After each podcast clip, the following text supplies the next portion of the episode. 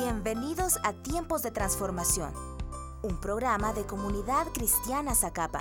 La palabra que estás a punto de recibir es práctica, aplicable al diario vivir y tiene el poder de cambiar tu vida para siempre. Hoy escucharás un mensaje que será un gran desafío para ti. Atrévete a recibir esta palabra con fe. En mi boca está el poder de la vida y de la muerte. Hablaré palabras de vida y no de muerte, de salud y no de enfermedad, de riqueza y no de pobreza, de bendición y no de maldición, porque en mi boca hay un milagro. Sabemos que a través de nuestra boca Dios nos ha dado autoridad para poder declarar bendición en los tiempos de adversidad, prosperidad en los tiempos de escasez, porque nuestra boca tiene el poder de la vida y de la muerte. Así es que vamos a continuar en esta nueva temporada declarando estas promesas de bendición y estableciendo este nuevo tiempo en nuestras vidas. Hemos estado hablando semanas anteriores sobre esta nueva temporada. Y algo que me llama a mí mucho la atención es lo que Dios establece, por ejemplo, después de la salida de Noé del arca, que Noé sale en un mundo con nuevas oportunidades. Pero algo tenía este nuevo tiempo en la vida de Noé y de su familia.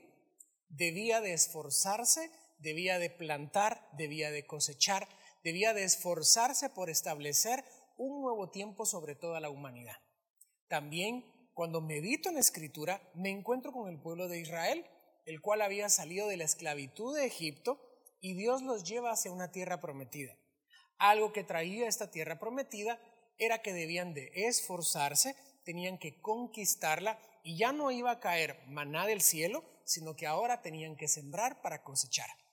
Este nuevo tiempo que Dios trae para nosotros es un tiempo de nuevas oportunidades, es un tiempo de nuevos desafíos y es un tiempo donde nosotros tenemos que trabajar en estos nuevos desafíos, esforzarnos cada día y confiar que Dios va a hacer su parte sobrenatural en cada uno de nosotros. Hoy quiero hablarte sobre una de las historias que la Biblia nos narra de un hecho que aconteció en el pueblo de Israel cuando ya habían sido introducidos en la tierra prometida.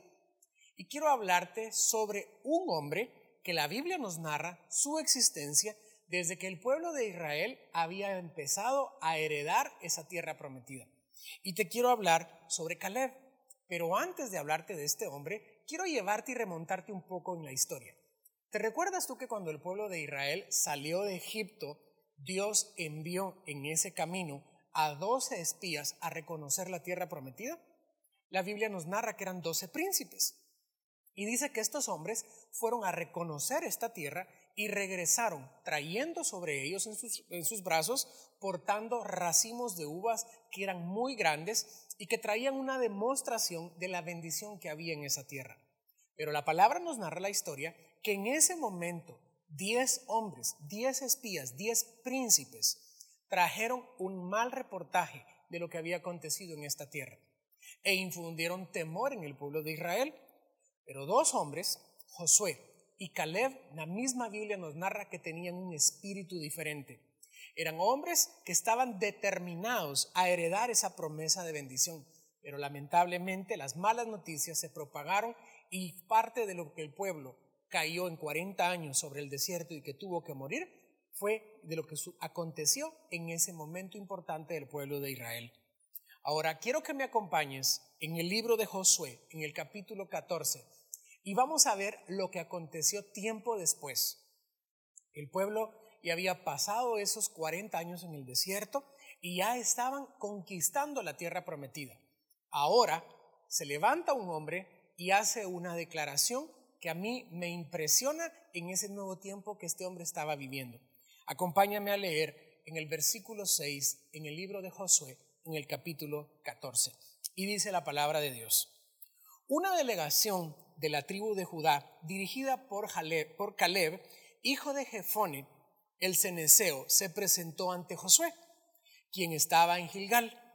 Caleb le dijo a Josué, recuerda lo que el Señor le dijo a Moisés hombre de Dios, acerca de ti y de mí cuando estábamos en Cabes Barnea. Yo tenía 40 años cuando Moisés, siervo del Señor, me envió desde Cabes Barmea a que explorara la tierra de Canaán. Regresé y di un informe objetivo de lo que vi. Verso 8. Pero los hermanos que me acompañaron asustaron tanto al pueblo que nadie quería entrar en la tierra prometida. Por mi parte, seguí al Señor mi Dios con todo mi corazón. Así que ese día Moisés me prometió solemnemente, la tierra de Canaán, por donde recién caminaste, será tu porción de tierra y la de tus descendientes para siempre, porque seguiste al Señor mi Dios con todo tu corazón. Y estoy en ese momento, cuando este hombre, luego de muchos años de haber caminado en el desierto y de empezar a conquistar la tierra prometida, se recuerda de una promesa que Dios le había dado en ese momento de su bendición. Aún había tierra sin conquistar. El pueblo de Israel había pasado de, de, ese, río Jordán y fue introducido en la tierra prometida. Y el pueblo de Israel empieza a conquistar esa nueva tierra. Y Dios les otorga esa nueva tierra de bendición. Pero dice la palabra de Dios que se empezó a repartir toda la tierra.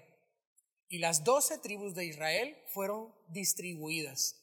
Pero en ese momento, este hombre, Caleb, se levanta y hace una declaración a, Josué y le dice, yo estuve contigo el día que nos levantamos con los espías a reconocer esta tierra y yo conozco esta tierra de bendición.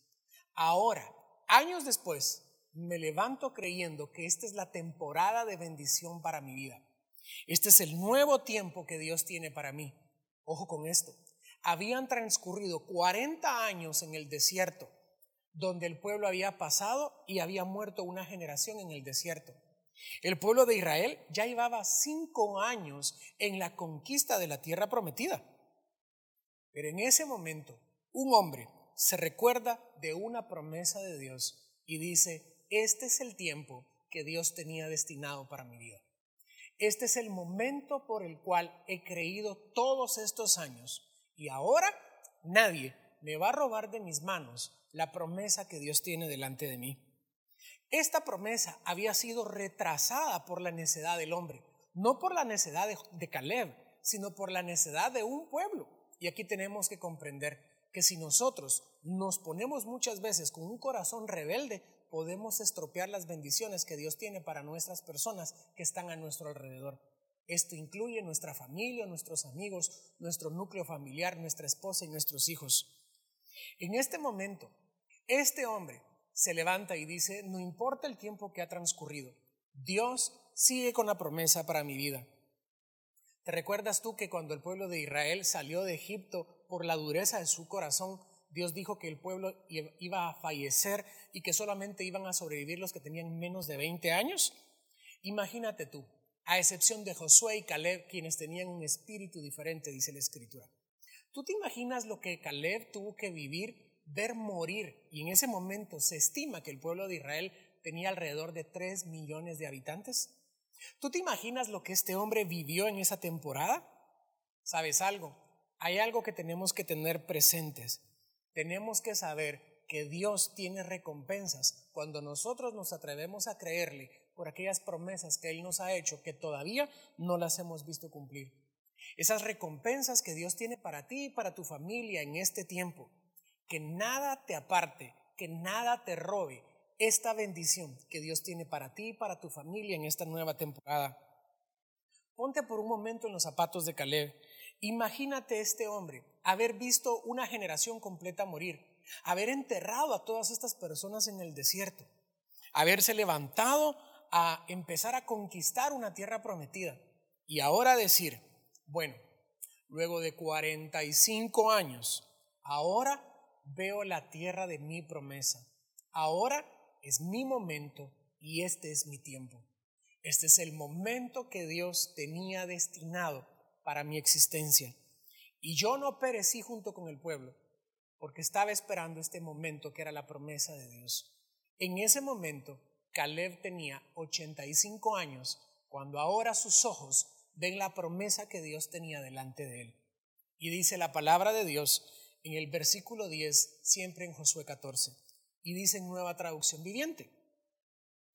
Ahora, como puedes ver, en todos estos 45 años, desde que Moisés hizo esa promesa, el Señor me ha mantenido con vida y buena salud, tal como lo prometió, incluso mientras Israel andaba vagando por el desierto.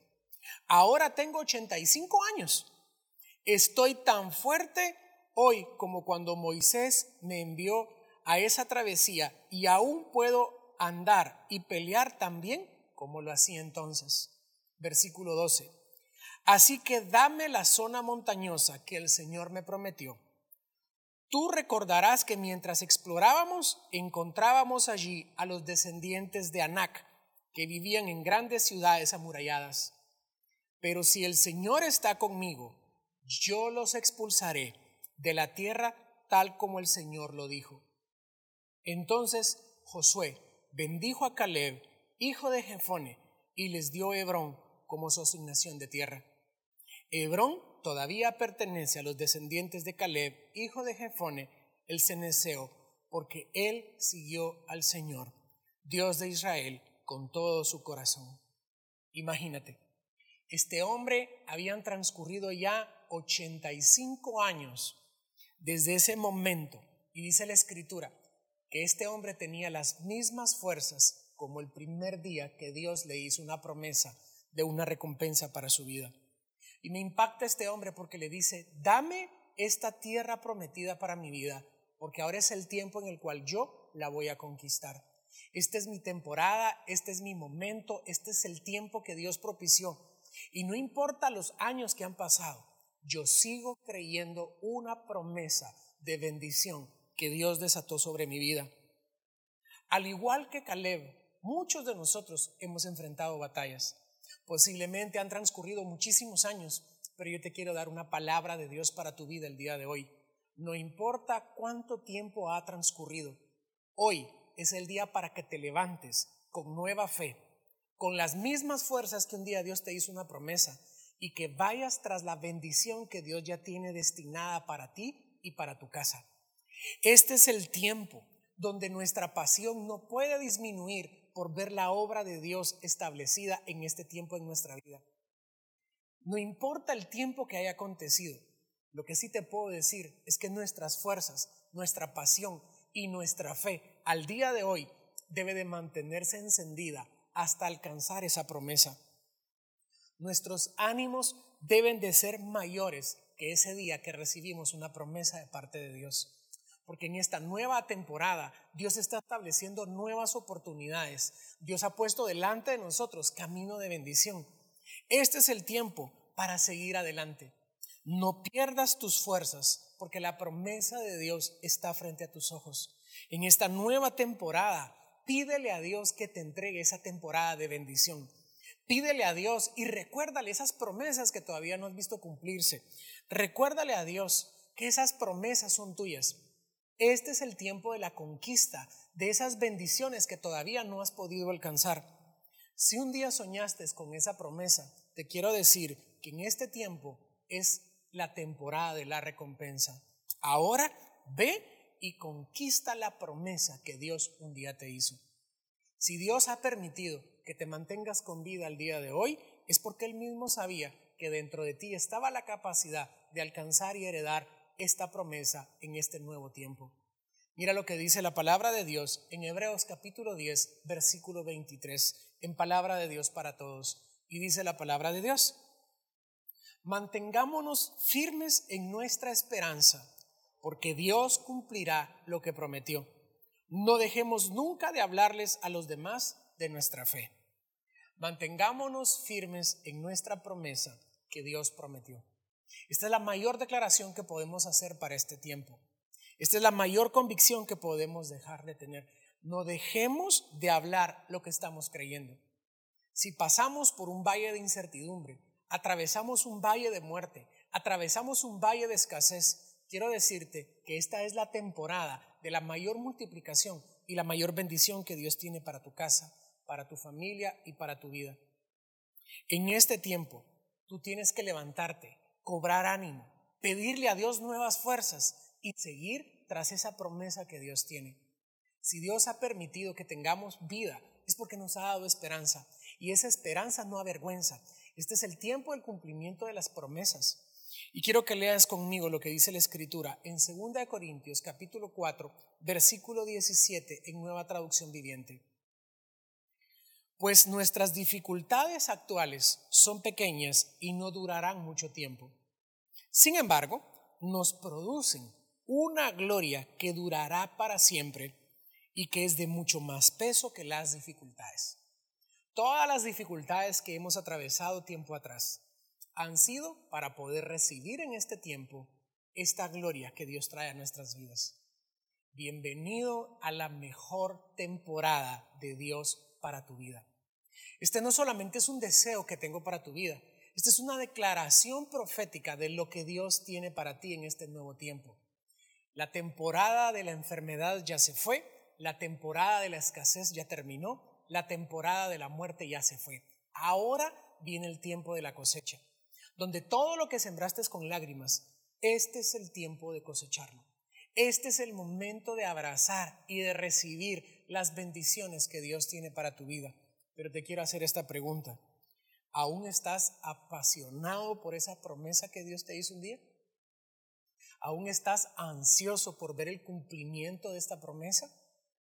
Que tu fe no desfallezca en este tiempo, que tus fuerzas no vengan a menguar en este momento, ya estás frente a la tierra de bendición.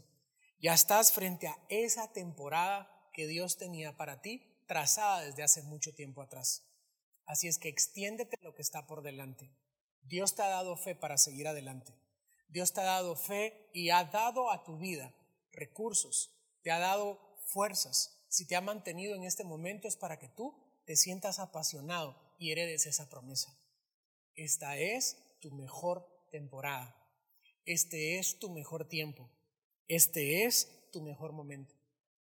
Recobra las fuerzas. Vuélvele a hablar a tu fe. Vuélvete a hablar a ti mismo y dite, y debes decirte a ti mismo, este es mi tiempo, este es mi mejor momento, este es el momento que Dios tenía predestinado desde la fundación del mundo, desde que me concebió en este mundo. ¿Por qué? Porque Dios no miente, porque Dios no se arrepiente. Bienvenido a la mejor temporada de Dios para tu vida. No importa qué valles hayas tenido que atravesar, que las batallas de tu pasado no te vengan a cegar de la herencia de bendición que Dios tiene para ti en esta temporada. Yo sé que Dios en este tiempo ha trazado la mayor bendición para tu casa y para tu familia. No dudes, por favor, por un momento. ¿Y sabes algo? En ese momento que Caleb se levanta en ese monte, en el monte Hebrón, es donde vivían los gigantes. Caleb había llegado a ayudar a todo el pueblo de Israel a conquistar la tierra prometida, pero ahora, donde existían los mayores gigantes, Caleb dijo, esa tierra es mía, déjenmela a mí, porque Dios me ha dado fuerzas y me ha dado vida para que en este tiempo, con mis propias manos, saboree la conquista que Dios tiene conmigo. No importa el valle que hayas atravesado, Ahora ve, levántate y conquista esa tierra de bendición que Dios tiene. No tengas temor. Si Dios ha permitido que en este tiempo vengas a llegar hasta este momento, es porque tenía destinado esta buena oportunidad para tu vida.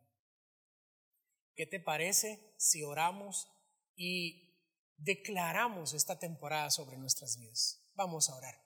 Padre, en el nombre de Jesús, Venimos declarando esta temporada de bendición. Venimos declarando esta temporada, Señor, de los mayores milagros que no hemos podido haber visto en nuestra vida. Oro por cada hermano, Señor, por aquellos que se pudieron haber debilitado en la fe en este tiempo, para que hoy cobren ánimos, para que sigan caminando en ese propósito que tú tienes y que ahora, Señor, se establezca este nuevo tiempo en sus vidas. Oro por su fe para que sea fortalecida, por sus fuerzas para que sean nuevas y ahora que a través de tu esfuerzo hereden esta bendición. En el nombre poderoso de Jesús. Amén. Búscanos en Facebook, Instagram y Twitter como Comunidad Zacapa.